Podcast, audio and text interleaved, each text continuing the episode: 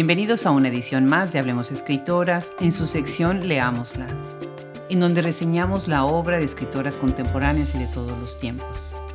Acompáñenos cada semana en nuestros dos podcasts y léanos en nuestro blog, en donde seguimos la conversación con todos ustedes. El día de hoy tenemos el gusto de reseñar el libro Línea Negra de Jasmina Barrera. Los saluda Adriana Pacheco.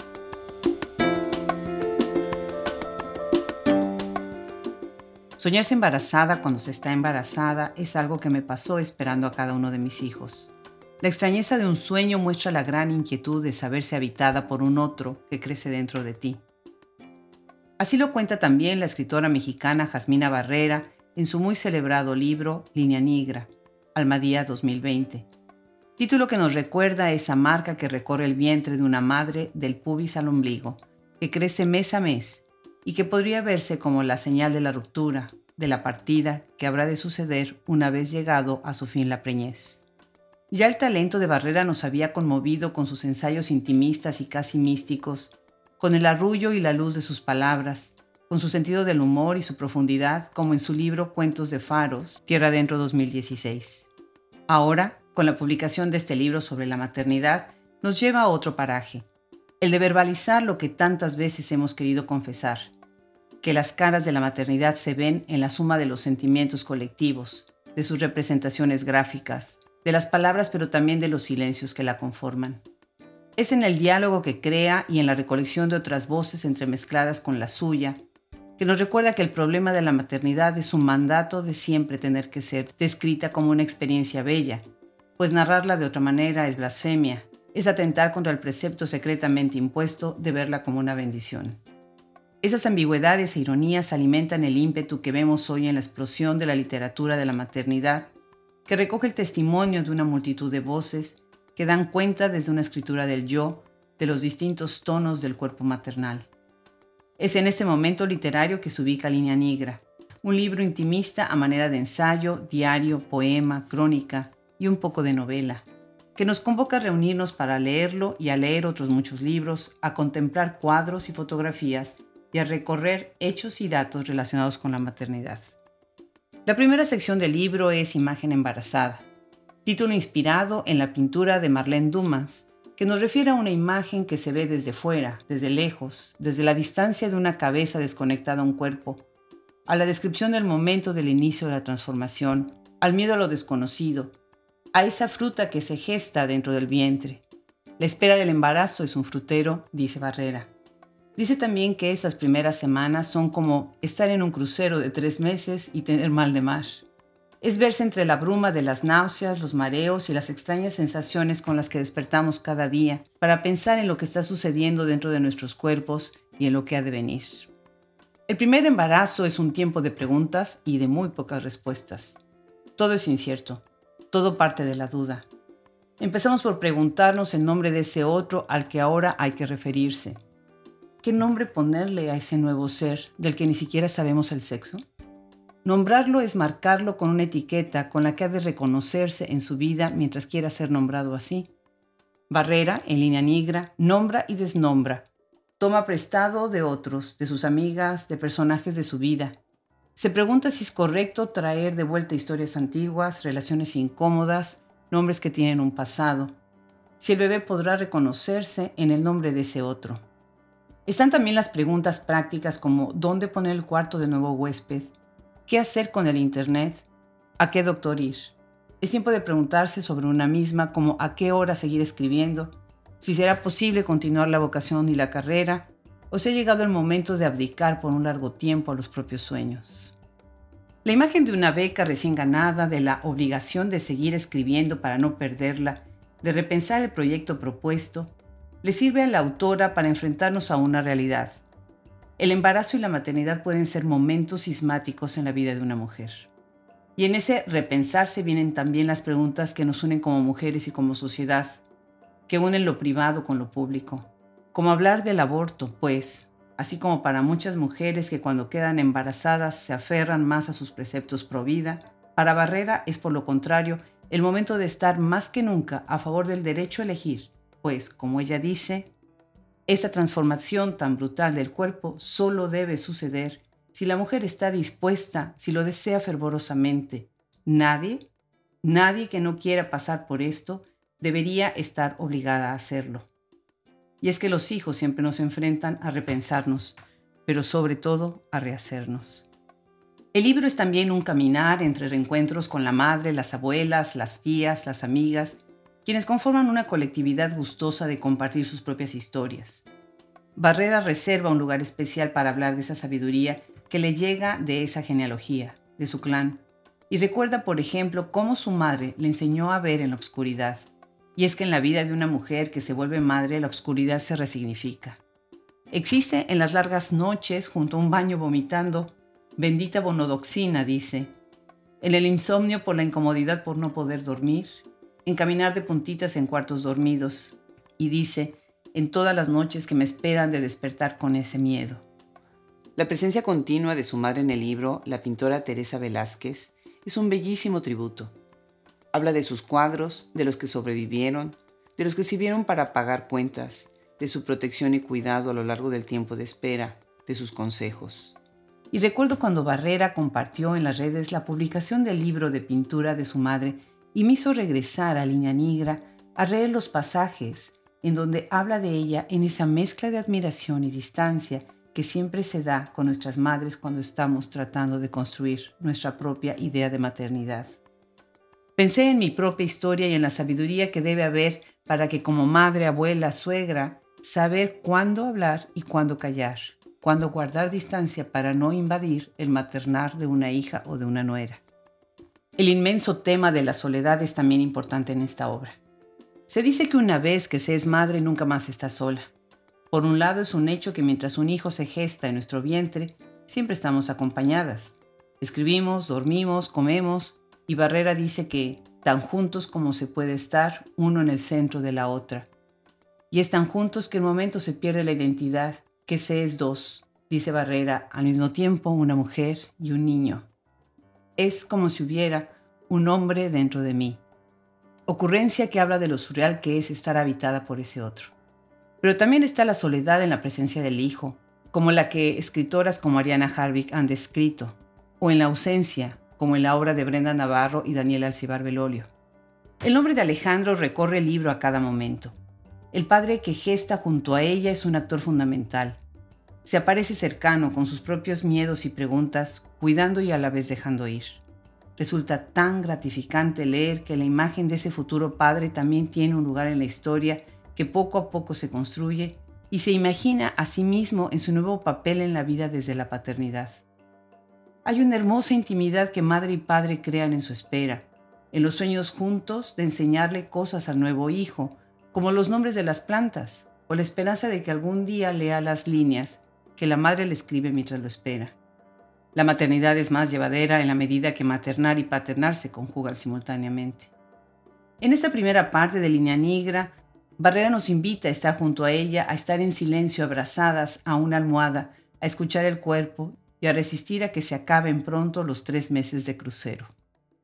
El título del segundo capítulo es Línea Negra, en donde las muchas representaciones gráficas, pictóricas y artísticas de la mujer que gesta o que ya es madre nos ayudan a ir construyendo paso a paso otros imaginarios.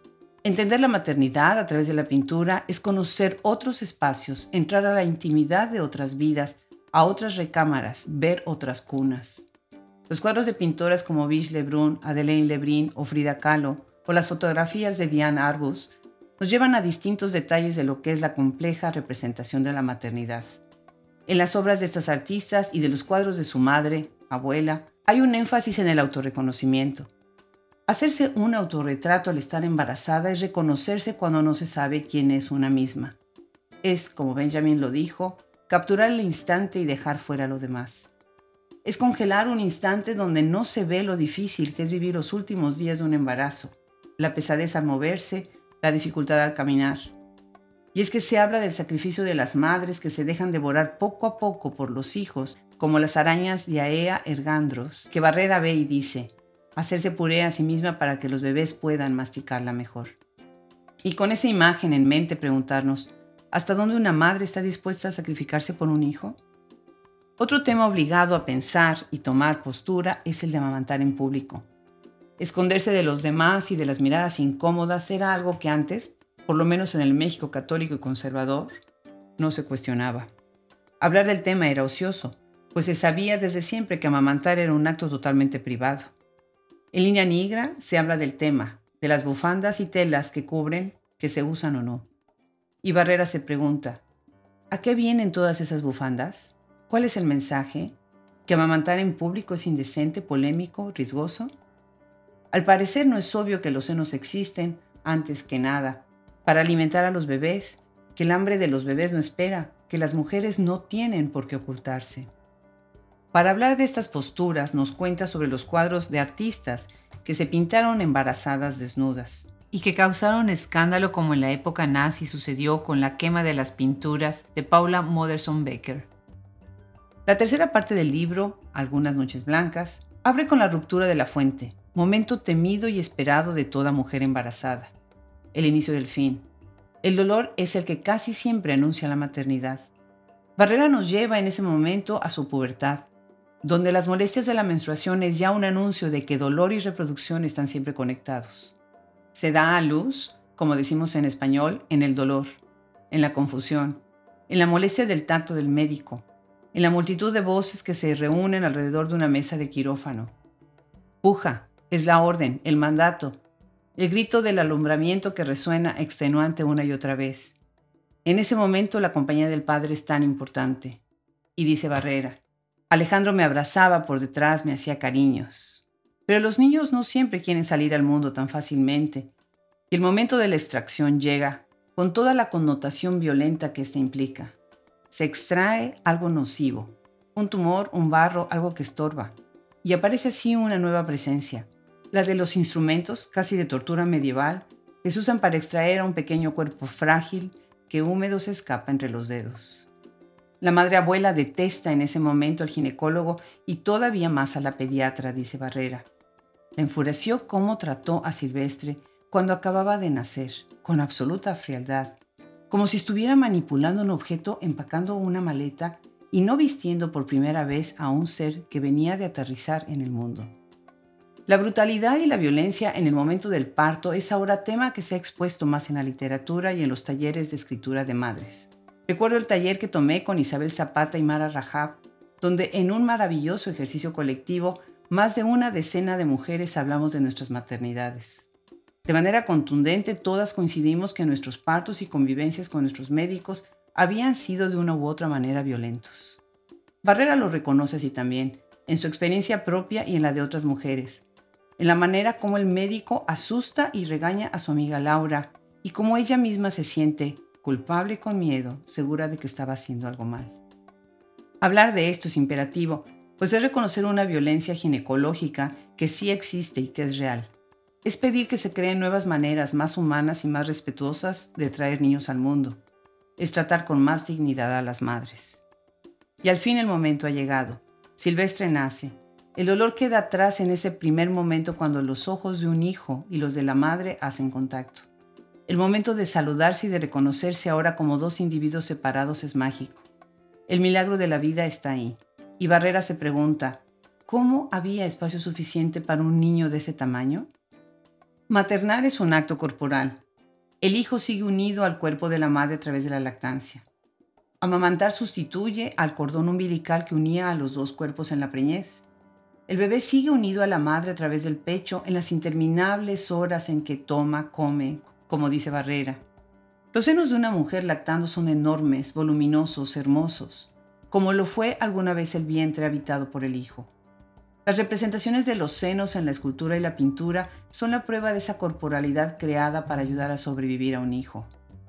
La leche es un vínculo, dice Barrera, un tipo de energía que surge de dos seres al estar cerca. Barrera nos recuerda la famosa fotografía que Tina Modotti hizo de Luz Jiménez, modelo maestra de náhuatl, traductora y amiga de Rivera, Calo, Orozco, entre otros.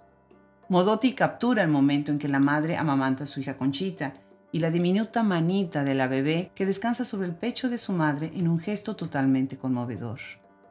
Una de las ironías más grandes de la maternidad es la presencia tan fuerte que toma la muerte en un momento en que se está dando vida. Los miedos de las madres a la muerte de los hijos es un fantasma que nos acompaña en todo momento. Samantha Schweblin, en Distancia de Rescate, lo pone en perspectiva con la pregunta, ¿cuánto es lo mínimo que necesito estar cerca para salvar a mi hijo? Barrera también habla de la muerte, de muchas muertes, como la historia familiar del accidente de Rodrigo y el gran fantasma que esto se volvió para su bisabuela hasta el último día de su vida. Los sentimientos de culpa y los miedos son constantes en el maternar y tal vez solamente te salva del suicidio el tener otros hijos.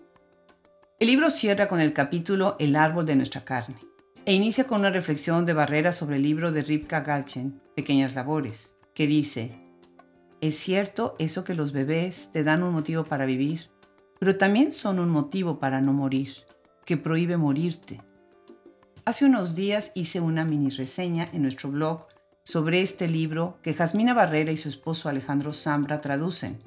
En línea negra, la autora hace referente a ese momento cuando los dos estaban traduciendo, a ese otro ejercicio en pareja que hacen ambos. Tal y como juntos esperaron a Silvestre, aprendiendo a ser una pareja embarazada, así también se embarcaron en el proceso de traducir este famoso importante libro sobre la maternidad.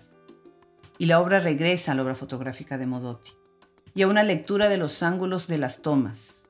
Lo que le interesa a esta fotógrafa, que nunca pudo ser madre, cuando toma a mujeres revolucionarias creando sus hijos es el gesto, el contacto físico, la fuerza, la comodidad, la seguridad, el cariño y el cansancio que hay en el vínculo corporal entre la madre, doblemente madre por el embarazo y el hijo. Ser madre es un acto de fortaleza pero también de fragilidad.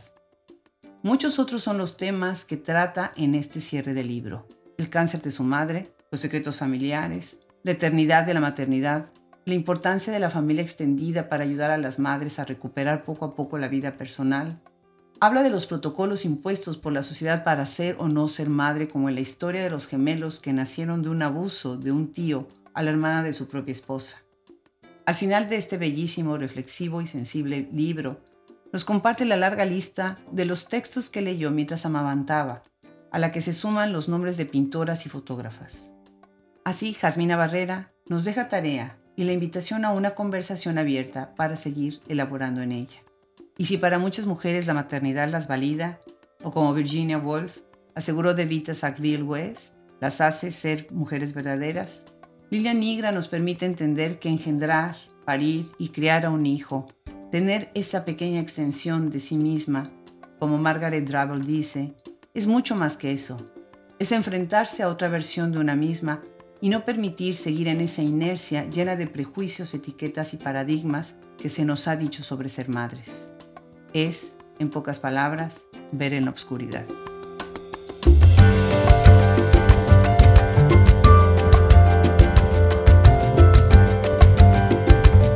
Les agradecemos una vez más nos hayan acompañado a este episodio en donde hemos hecho una lectura de Línea Negra de Jasmina Barrera. Muchas gracias a ustedes y al equipo que conforma Hablemos Escritoras. Los invitamos a que sigan en las redes, entren a nuestra biblioteca y a nuestra enciclopedia, en donde podrán leer más sobre esta magnífica escritora y esta reseña completa. No se olviden www.hablemosescritoras.com. Los esperamos. Se despide de ustedes. Hasta el próximo episodio. Adriana Pacheco.